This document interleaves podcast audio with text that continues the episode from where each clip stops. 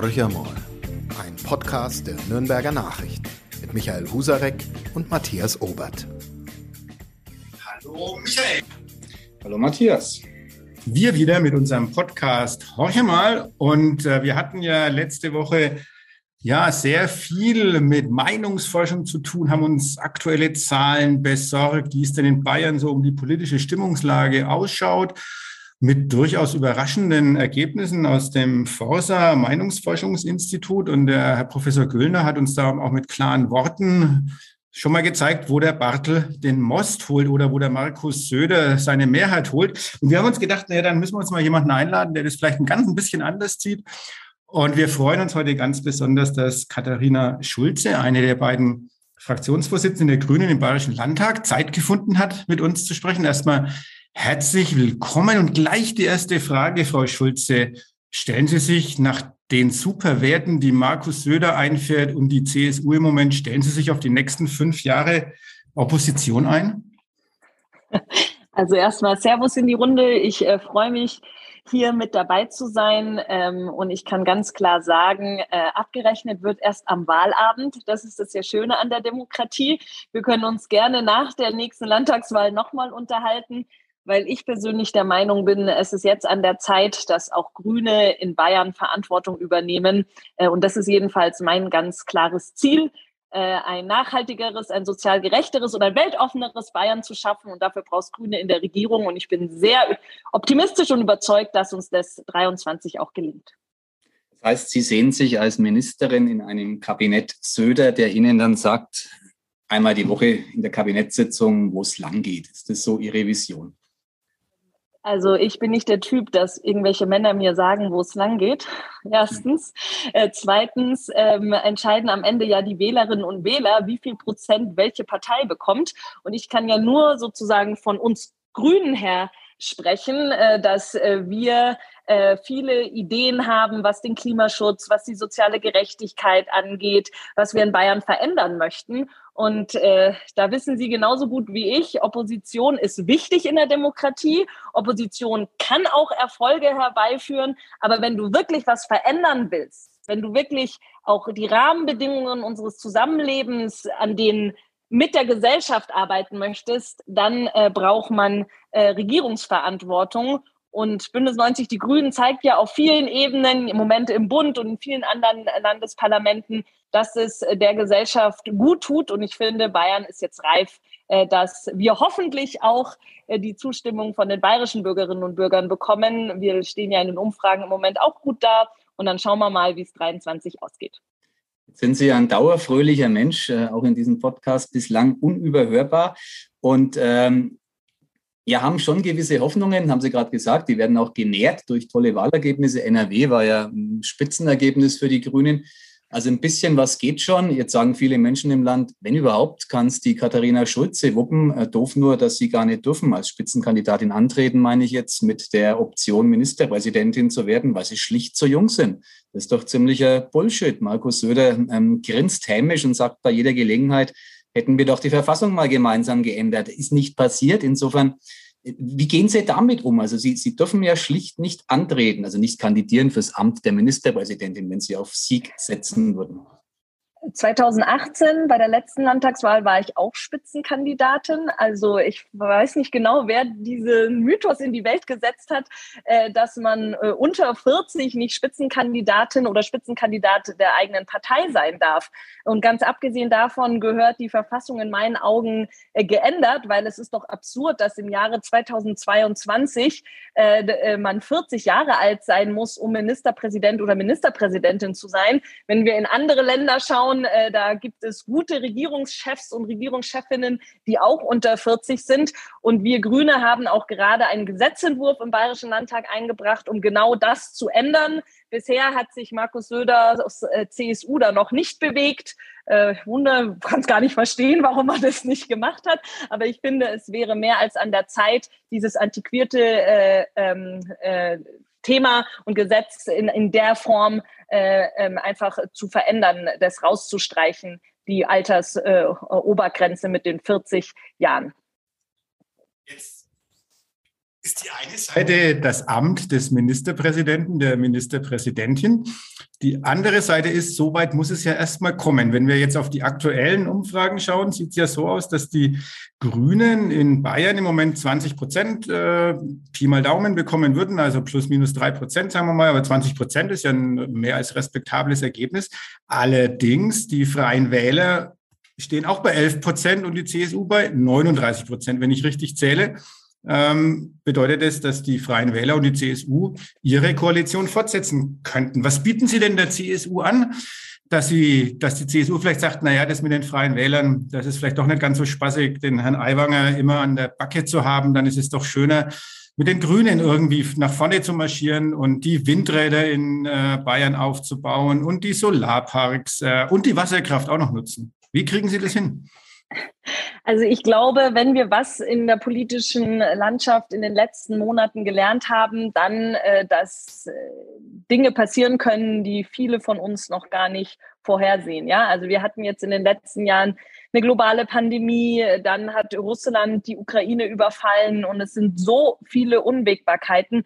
Darum halte ich es für schlicht unseriös, jetzt im Mai äh, 2022 schon über mögliche ähm, Ausgänge der Wahl zu spekulieren und dann am besten noch über einen Podcast äh, irgendwelche Koalitionsverhandlungen zu führen, das ist eindeutig äh, zu früh und ich glaube, es wäre auch nicht seriös, das jetzt zu tun.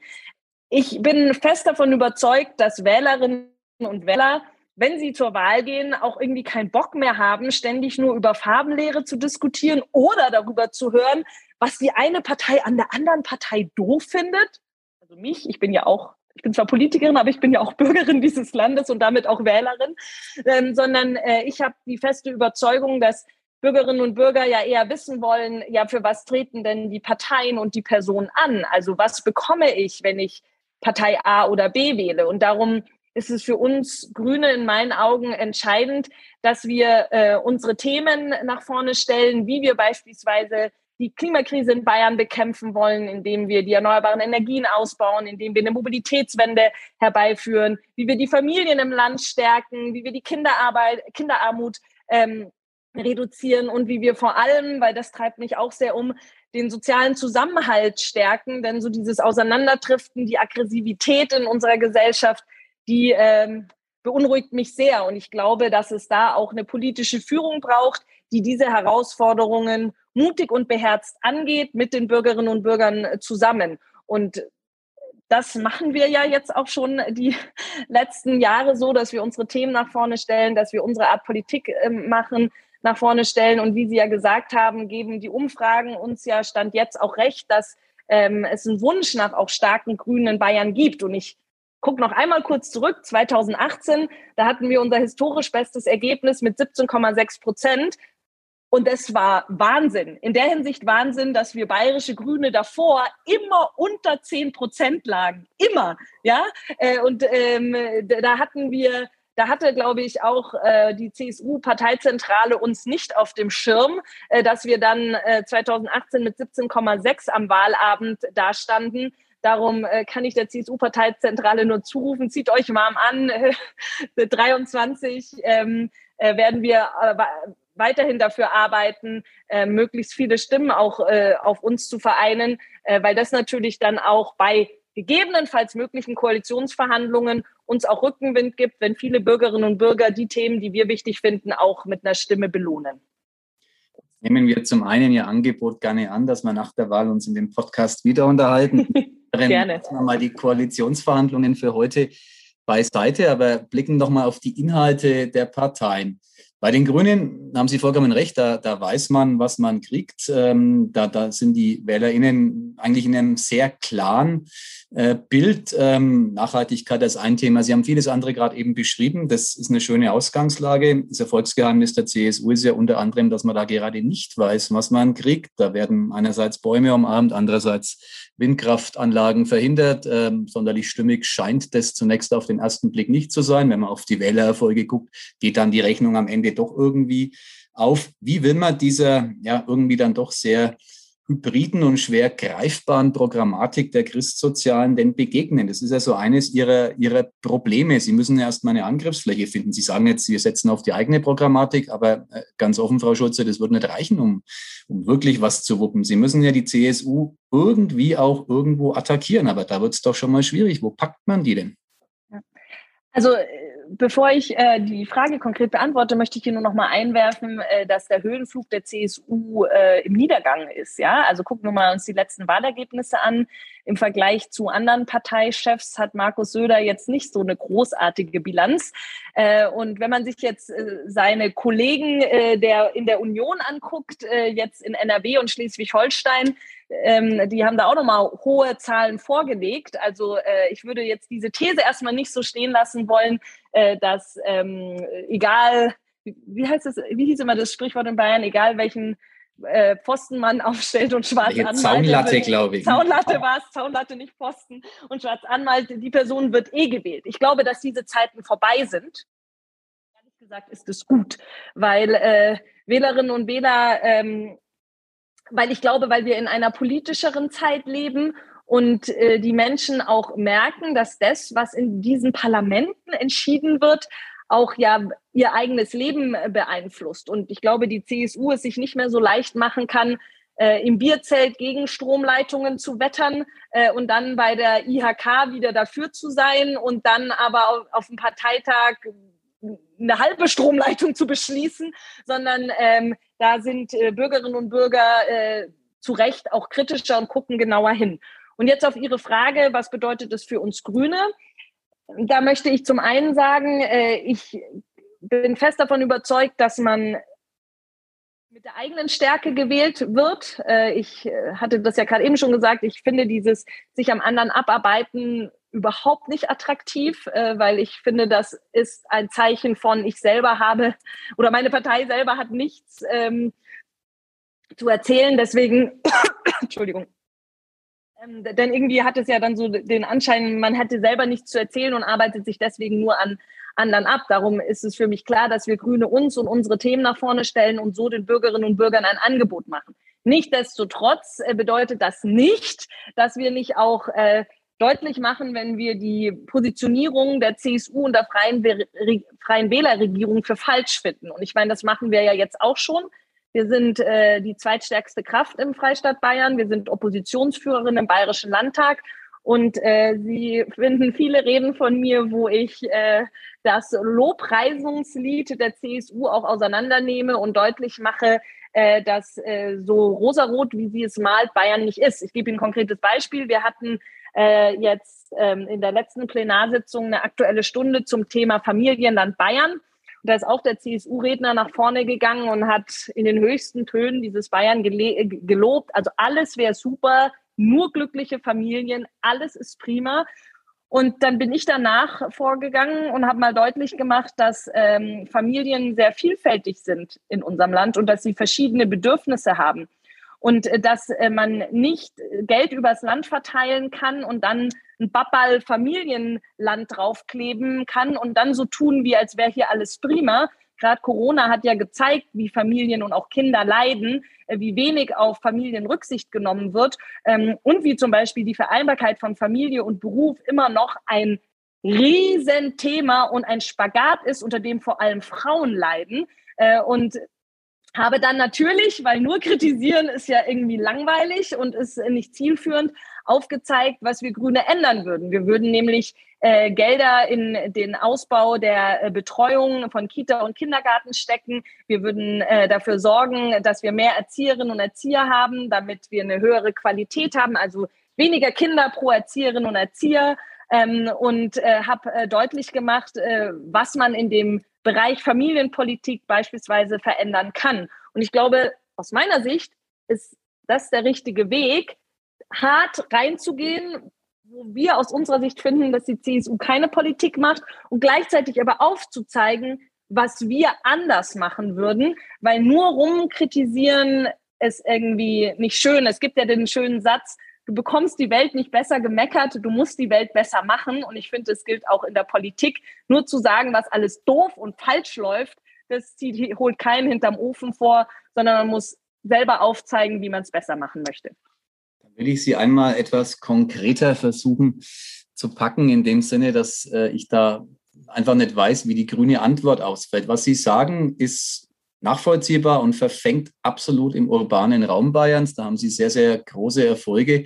Im ländlichen Raum wissen Sie besser als ich. Da sind die Grünen noch nicht ganz so ähm, auf dem Vormarsch von Themen wie Landratswahlen mal ganz zu schweigen. Ganz generell ist da die Akzeptanz, was die Wählerstimmen anbelangt, ähm, noch steigerungsfähig, so würde ich es mal sagen. Das wiederum ist ja die Stärke der CSU. Da ist auch glaube ich, die Programmatik sehr klar erkennbar, dass man in dem Segment jetzt weitermachen will im ländlichen Raum anpacken. Das katholische Bayern, wie ja immer das aussehen soll, gibt es in dem Sinn nicht mehr. Aber Söder fabuliert da irgendwas vor sich hin und ich glaube, es wird verfangen in dieser Region. Wie gehen Sie auf die ländlichen Bayern, ich sage es mal so vereinfacht, äh, los? In den Städten haben Sie kein Problem. Da sind Sie schon sehr, sehr erfolgreich.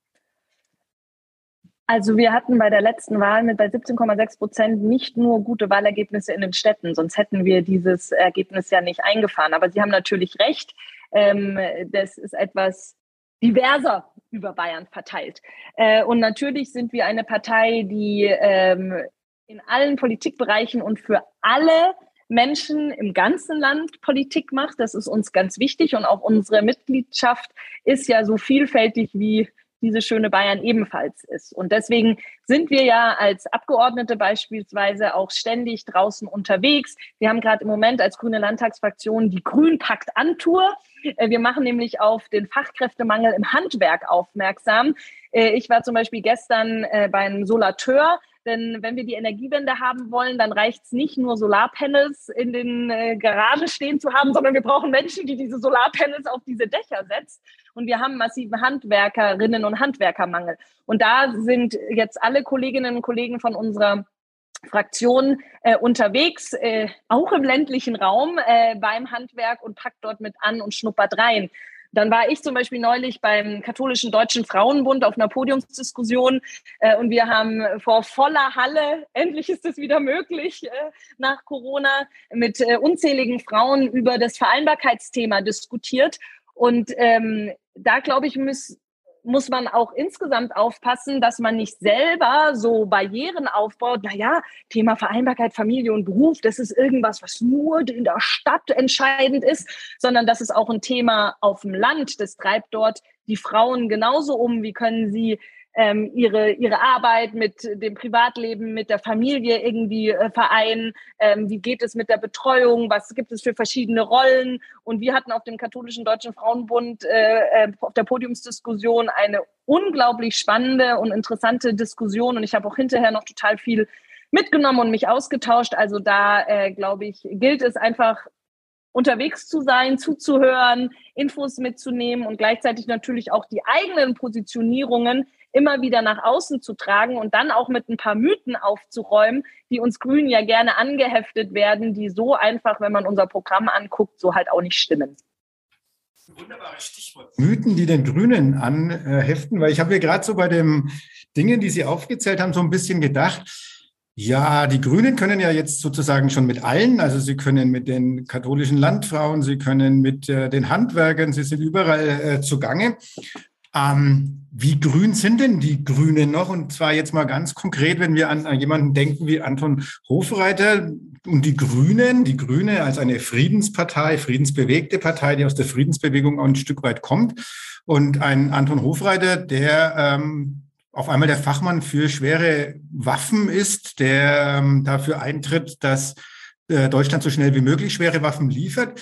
Also wie grün ist denn diese grüne Partei noch oder ist die grüne Partei dabei, sich ja vieler ihrer ursprünglichen Grundsätze zu entledigen, um an die Macht zu kommen?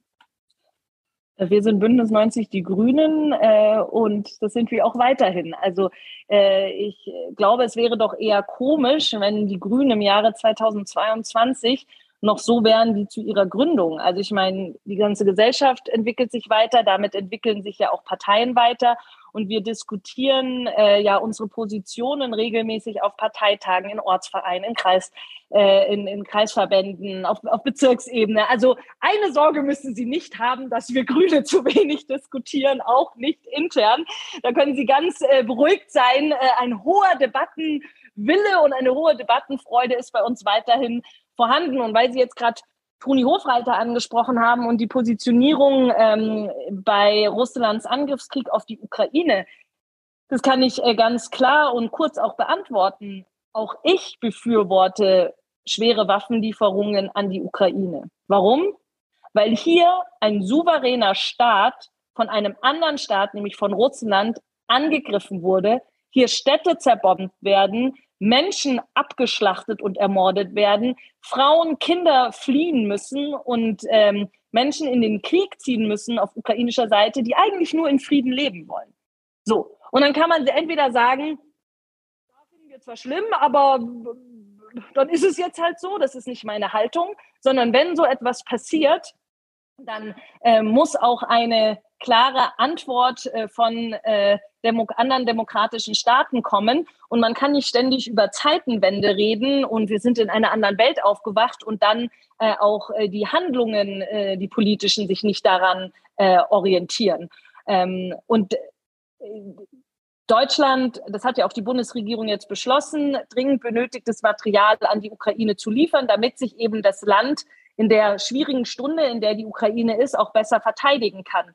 Und ich finde, die Ukraine hat ein Recht auf Selbstverteidigung. Und deswegen kann ich diese Positionierung und auch das, das was die Bundesregierung gerade macht, äh, nur unterstützen und halte das äh, ähm, für, für richtig und hoffe, ähm, dass dieser schreckliche Krieg ähm, aufhört. Weil äh, ich weiß nicht, mir geht es nicht gut, wenn ich in den Nachrichten oder auf Twitter oder in den Zeitungen lese und Fotos und Videos sehe, ähm, was äh, dort gerade alles passiert. Also ich sehe auch sehr, sehr nah und auch durch Social Media es kommt es ja alles sehr nah zu uns, auf unsere Handys, zu uns rein und das ähm, beschäftigt und bedrückt mich sehr.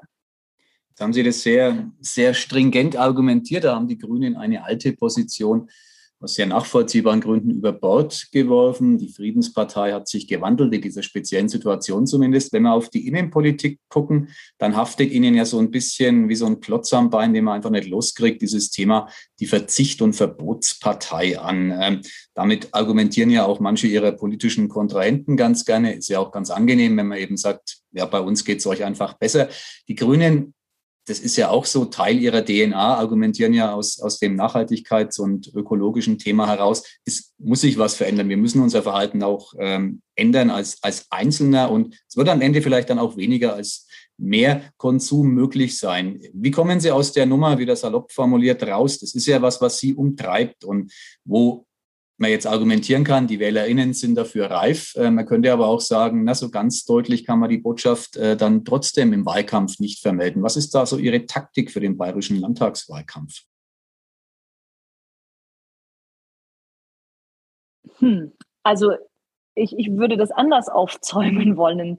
Ähm, Deutschland hat, hat das Pariser Klimaabkommen unterzeichnet. Ja, das ist ein Vertrag wir als Bundesrepublik haben gesagt, ja, wir wollen alles daran setzen, die äh, Erderhitzung bei 1,5 Grad zu begrenzen, weil sonst wir Herausforderungen, Probleme haben, wo wir uns nie, unsicher sind, ob auch noch nachfolgende Generationen hier gut leben können.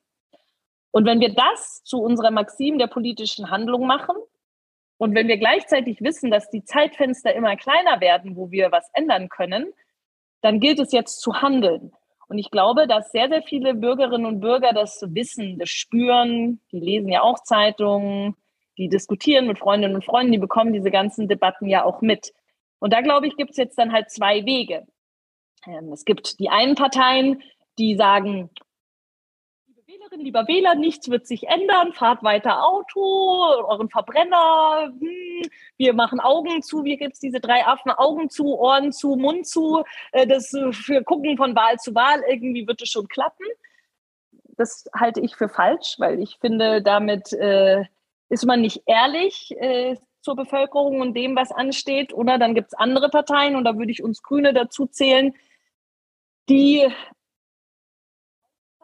was für eine große auch Herausforderung vor uns liegt, aber gleichzeitig deutlich machen, mit welchen Schritten man das erreichen kann. Ich vergleiche das immer gerne irgendwie mit einer Bergwanderung. Wenn man am Anfang sich überlegt, shit, das ist ganz schön hoch und dauert ganz schön lang, dann kann das ja ein bisschen so overwhelming sein. Man kann das Gefühl haben, oh Gott, schaffe ich das überhaupt? Und dann wird es heiß und dann knallt die Sonne und eigentlich wollte ich doch lieber auf dem Sofa liegen oder so. Aber wenn ich mir diese Etappe einteile, in kleinere Zwischenschritte zum Beispiel, okay, wir laufen erstmal bis zur ersten Hütte, dann essen wir einen guten Kaiserschmarrn und dann gehen wir weiter, dann ist dieser ganze Weg schon mal nicht ganz äh, so, so, so beschwerlich. Und wenn ich das dann auch noch im Team mache, nämlich mit anderen zusammen, dann schafft man so eine Bergtour auch sehr gut. Und wenn ich das jetzt auf die Bekämpfung der Klimakrise übertrage, was bedeutet das politisch?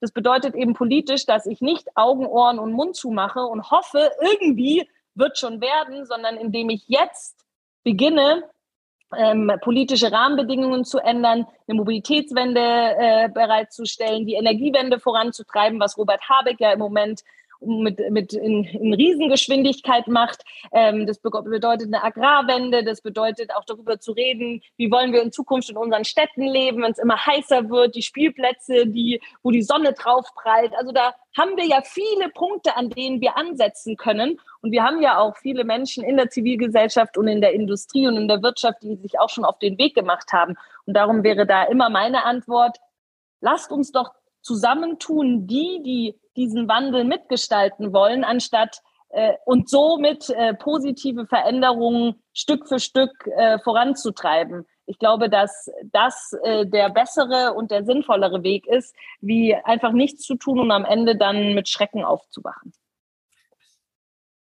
Husarek sicherlich was äh, dazu beitragen als passionierter Bergwanderer, äh, ob das mit diesem Kaiserschmarrn und kleineren Etappen und steiler Gipfel, ob das wirklich so einfach dann hinhaut oder ob da nicht doch die eine oder andere Hürde äh, dazwischen liegt, die es zu bewältigen gilt. Die gibt es ähm, sicher. Hürden gibt es immer im Leben, nicht nur beim Bergsteigen. Das ist vollkommen klar. Ähm, ich würde aber ganz gern, bevor der Michael vielleicht selber was dazu sagt, aber ich würde ganz gern nochmal einen Blick auf, auf die Bundes Politik werfen und da nochmal auf die Zahlen. Es gibt eine ganz aktuelle Umfrage. Da liegen die Grünen äh, heute zum ersten Mal wieder vor der SPD, also mit 23 Prozent und 21 äh, Prozent für 23 Prozent für die Grünen, 21 Prozent ähm, für die SPD und die 28 Prozent für die CDU, CSU. Jetzt hatten wir ja vor der letzten Bundestagswahl schon mal die Situation, dass die Grünen ähm, raketenartig aufgestiegen sind. Ähm, ein bisschen Icarus-mäßig kam einem das dann vor, äh, ein bisschen zu nah an die Sonne und dann äh, ging es leider in die andere Richtung. Was wollen Sie denn tun, ähm, wenn dieser Höhenflug, wenn man sich auch mal die Beliebtheitswerte von Habeck, äh, von Baerbock und so weiter anschaut, selbst Cem Özdemir äh, äh, kommt auf, auf Werte, die wahrscheinlich ein grüner Landwirtschaftsminister sich niemals vorstellen hätte können. Wie stellen Sie sich das vor für die nächste Zeit? Mit Blick auf die bayerische Landtagswahl natürlich, aber auch auf die Bundespolitik. Wie will man dieses Mal, welche Fehler will man denn vermeiden? Um nicht nochmal sowas zu erleben, was man beim letzten Mal erlebt hat, um dann vielleicht äh, wirklich als die stärkste Partei aus der nächsten Bundestagswahl hervorzugehen. Ja.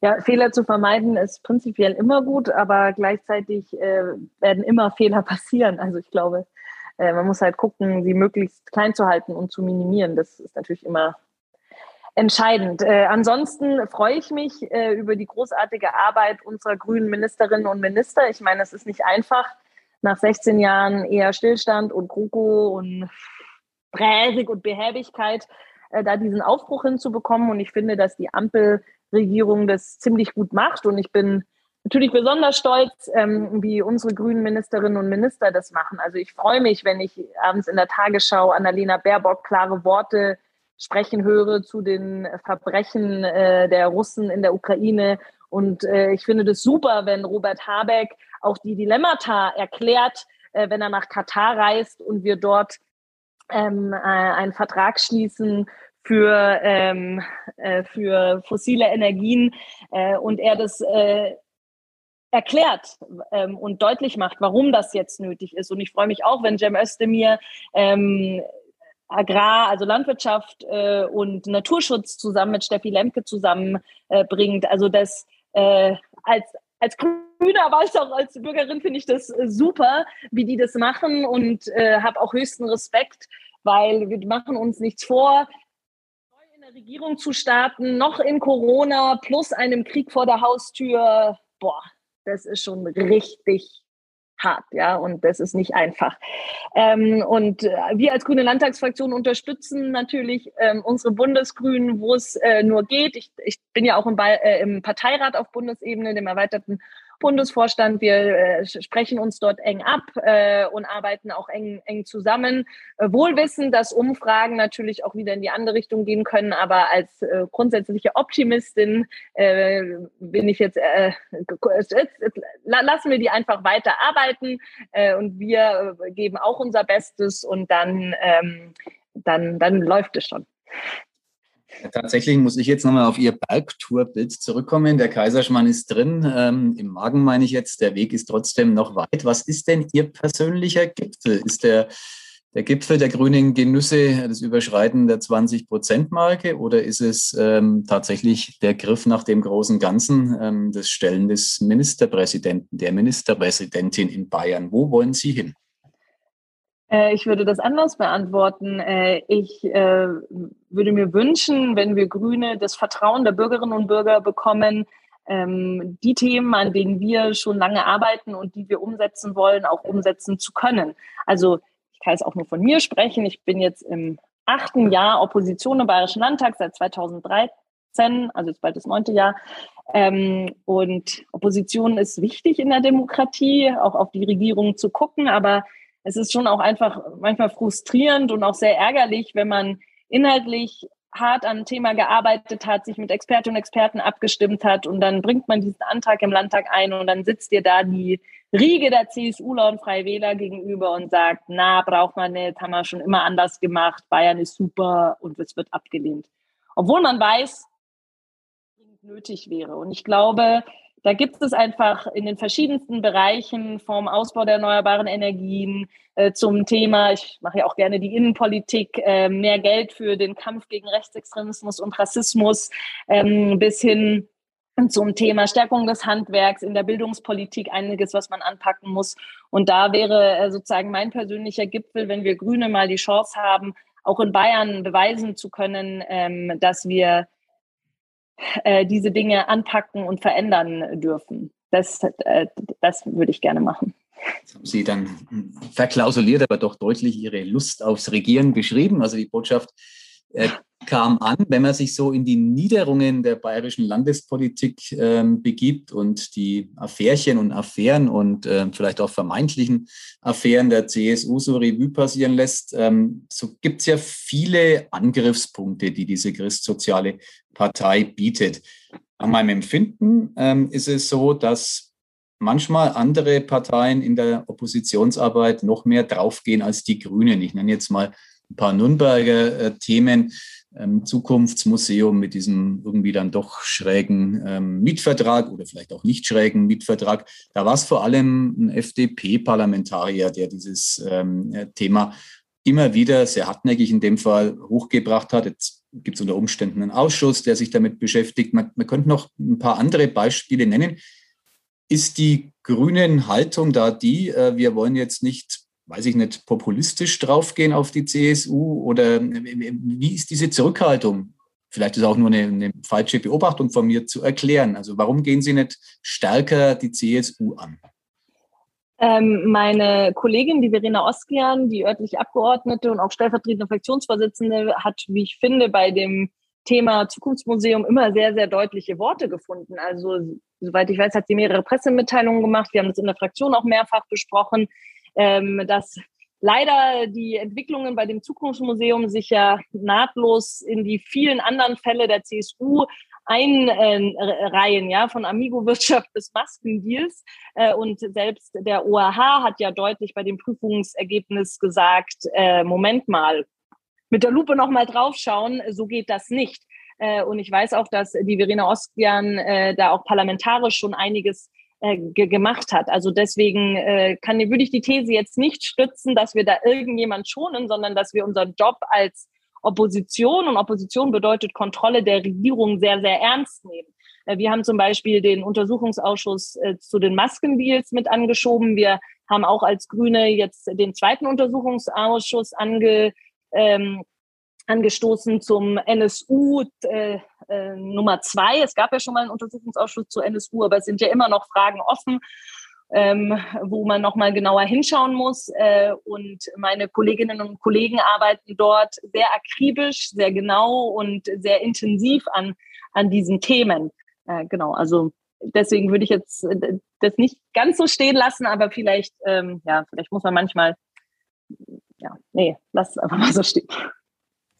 Nehmen wir ein anderes Beispiel aus der Kommunalpolitik Nürnbergs, müssen Sie jetzt im Detail äh, gar nicht drauf eingehen, aber ähm, ich finde es ganz spannend. Da gibt es seit langem eine Forderung nach dem sogenannten 365-Euro-Ticket, also sprich ein Euro pro Tag für den ÖPNV. Lassen wir jetzt mal diese kurze Phase des 9-Euro-Tickets weg. Ähm, die Problematik wird ja wiederkommen. Der öffentliche Personennahverkehr ist aus der Perspektive vieler NutzerInnen einfach zu teuer. Und ähm, ich kann mich dem ehrlich gesagt auch anschließen, zumindest was die Tarifstruktur hier im, im Verkehrsverbund Große Raum Nürnberg anbelangt. Über andere kann ich nicht zumindest nicht sinnvoll mitreden, da kenne ich mich zu wenig aus, aber es ist ziemlich teuer hier ähm, ÖPNV zu fahren. Dann gab es ähm, eine Initiative, die vor allem auch ähm, aus dem linken Spektrum, also von den linken und ähm, ähnlich gruppierten Parteien kam. Ähm, und irgendwie hat man es nicht geschafft, den Druck auf die äh, Landesregierung so aufzubauen, dass es so eine Modellregion, beispielsweise den mhm. gibt bei dem Thema. Das ist für mich ja, wenn ich einen Denkfehler mache, korrigieren Sie mich, eine urgrüne Thematik. Da geht es ja auch viel um Nachhaltigkeit, Umstieg vom Auto auf den ÖPNV. Ähm, auch da finde ich, dass Sie, nicht Sie persönlich, aber Ihre Partei tendenziell leisere Töne anschlägt. Die Aktivistinnen in der Öffentlichkeit, die sind eher, sind eher andere. Also wie ist das zu erklären? Also ist es vielleicht auch gar kein grünes Thema, vielleicht sehe ich das auch falsch. Die Mobilitätswende ist natürlich ein grünes Thema. Wenn wir über Klimaschutz äh, sprechen, gehört äh, der Ausbau von Bus und Bahn natürlich genauso dazu. Und jetzt kommt für mich das Entscheidende, eine Mobilitätswende ist ja auch ein sozialpolitisches Thema. Ich finde, das wird darunter immer viel zu wenig diskutiert. Alle reden immer davon, ja, wir brauchen mehr Bus und Bahn wegen Klima. Ja, brauchen wir auch. Äh, wir dürfen aber nicht vergessen, dass wir sehr, sehr viele Menschen in unserer Gesellschaft haben, die noch gar nicht Auto fahren können, oder nicht mehr Auto fahren können oder nicht Auto fahren wollen. Äh, also äh, gerade das Thema Teilhabe, Partizipation, äh, muss ich auf Mama und Papa warten, damit die mich zum Handballtraining fahren oder kann ich als Jugendliche und Kind das alleine machen? Muss ich als ältere Dame oder als älterer Herr hoffen, dass irgendwie meine Freundin mich mit dem Auto mitnimmt, wenn wenn wir äh, ins Kino ins Nachbarort fahren wollen oder kann ich das eigenständig machen? Das sind ja auch alles total entscheidende äh, äh, Fragen und darum ist eine Mobilitätswende nicht nur aus klimaschutzpolitischen Gründen, sondern auch aus sozialpolitischen Gründen aus meinen Augen unabdingbar. Und gerade wenn wir Bayern anschauen, haben wir da noch viel, viel, viel zu tun, weil äh, einfach der öffentliche Personennahverkehr an vielen Orten gar nicht ausreichend ausgebaut ist. Und deswegen, ja, unterstützen wir die 365 Euro Ticketsache. Ähm, wenn ich es noch dunkel im Kopf habe, haben sogar die Grünen äh, Mittelfranken äh, sich auch genau dafür mal ausgesprochen. Inwiefern jetzt es da Diskussionen mit diesen anderen Bündnisleuten gab, da bin ich jetzt zu wenig im Detail drin, da müssten Sie die Kolleginnen und Kollegen vor Ort fragen. Aber wir haben ja auch im Bayerischen Landtag immer wieder Anträge genau zu diesen Themen eingebracht. Wir fordern zum Beispiel, das ist eine meiner Lieblingsforderungen, weil sie so einprägsam und einfach ist. Wir wollen die Mobilitätsgarantie für Bayern. Was verbirgt sich dahinter? Wir wollen, dass jeder Ort in Bayern mindestens stündlich ähm, zwischen 5 Uhr früh und 24 Uhr in der Nacht angeschlossen ist. Sozusagen eine Basisgrundversorgung. Der Bus darf auch mehr fahren, wenn er will, aber mindestens einmal die Stunde. Das zum Beispiel ist etwas, wie wir die Teilhabe und den Klimaschutz äh, in, in, äh, in Bayern vorantreiben wollen. Und äh, wir thematisieren das auf den unterschiedlichsten äh, Kanälen und das machen natürlich auch die Grünen in Mittelfranken. Ja, da musst du reingrätschen. Bei mir fährt tatsächlich der Bus, Straßenbahn und die U-Bahn. Du wohnst in Bad Wind, im ländlichen Raum Bayerns und hast so deine Liebe, Mühe und Not nach Hause zu kommen, wenn es mal später wird am Abend. Das ist absolut richtig. Und äh, von einer, einer, einem Bus jede Stunde sind wir weit, weit entfernt. Zum Glück nicht in Bad Windsheim, aber in jedem der umliegenden Orte. Ähm, das wäre wirklich nochmal eine Diskussion für sich, ob ähm, das allein die Lösung der Probleme ist, weil äh, wir unter anderem ja im Moment äh, in vielen Landkreisen auch experimentiert wird mit äh, AST, also Anrufsammeltaxis oder mit ähm, ja, mit einer Mobilität auf, auf Zuruf und so weiter. Das kommt alles extrem langsam in Gang. Ich hätte sozusagen noch die Anschlussfrage. Also ich persönlich bin nicht davon überzeugt, dass, ähm, dass diese Mobilitätsgarantie, dass das wirklich eine Mobilitätswende wäre. Mir ist es zu wenig innovativ, sage ich mal ganz, ganz platt. Äh, ich habe aber auch nicht das Konzept in der Hosentasche. Ja, genau, ich wollte Sie gerade fragen, was, was hätten Sie denn gerne? Was wäre für Sie innovativer und wie sieht für Sie die Mobilitätswende aus, wenn Sie, wenn Sie das äh, zu, so höre ich jetzt raus, zu klein finden? Was hätten Sie gerne? Also ganz persönlich glaube ich, Sie können auch mir da gerne widersprechen. Ich persönlich glaube wirklich, dass ähm, so ein sowas wie Anruf-Sammeltaxi funktionieren kann, wenn die Preise attraktiver sind und wenn dieses leidige diese leidige Diskussion, wir dürfen unseren Taxiunternehmern keine Konkurrenz machen. Das heißt, diese ähm, Anrufsammeltaxis oder wie immer die dann auch heißen, näher mobil bei uns, ähm, fahren dann nicht mehr nach 21 Uhr oder nach 22 Uhr oder fahren unter der Woche nur bis 18 Uhr. Also die fahren zu Zeiten, wo ich sage, ja, das mag ja sein, dass da die ein oder andere Familie vom Land da einkaufen gehen will, aber für die jungen Menschen, die zum Beispiel unterwegs sind, äh, ist, ist es überhaupt nicht relevant und dann ist es preislich trotzdem zu hoch. Und da muss ich ganz ehrlich sagen, ähm, das ist jetzt egal von welcher Partei, da hat man sich, glaube ich, zu wenig Gedanken gemacht, weil es hört sich halt immer gut an, Mobilitätswende, aber wie es konkret auf dem Land dann ausschaut, wie man wirklich konkret junge Menschen dazu bringen kann, ihr Auto stehen zu lassen, äh, weil sie je, zu jeder Zeit anrufen können und sagen, ich komme für kleines Geld von A nach B. Ähm, das wird nicht geleistet, das wird, muss ich ganz ehrlich sagen, nicht mal diskutiert. Warum?